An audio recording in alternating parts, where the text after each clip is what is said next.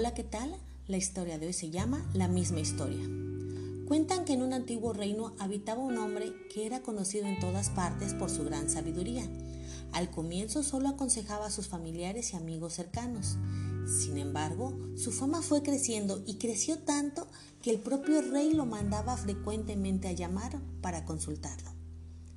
Todos los días llegaban a él muchísimas personas para recibir sus sabios consejos. Sin embargo, el sabio notó que habían varios que se iban todas las semanas y con el mismo problema. Escuchaban el mismo consejo, pero no lo ponían en práctica. Entonces decidió llamar a sus consultantes más frecuentes. De repente les contó un chiste, era muy divertido y todo el mundo empezó a carcajearse.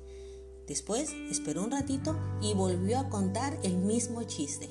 Ya fueron menos los que se rieron. Y así siguió contando el chiste durante aproximadamente una hora. El mismo chiste.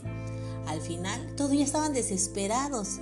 Y fue ahí cuando el sabio les dijo, a ver, ¿por qué no pueden reírse varias veces del mismo chiste?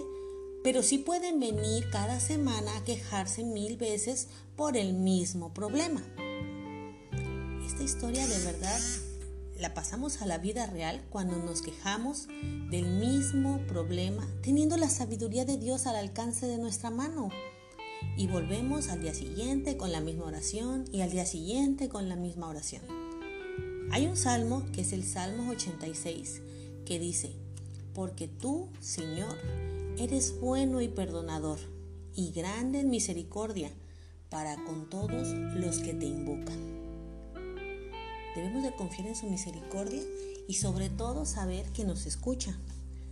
Buscando siempre primero el reino de Dios, todo lo demás viene por añadidura. Y no lo digo yo, lo dice Mateo 6:33.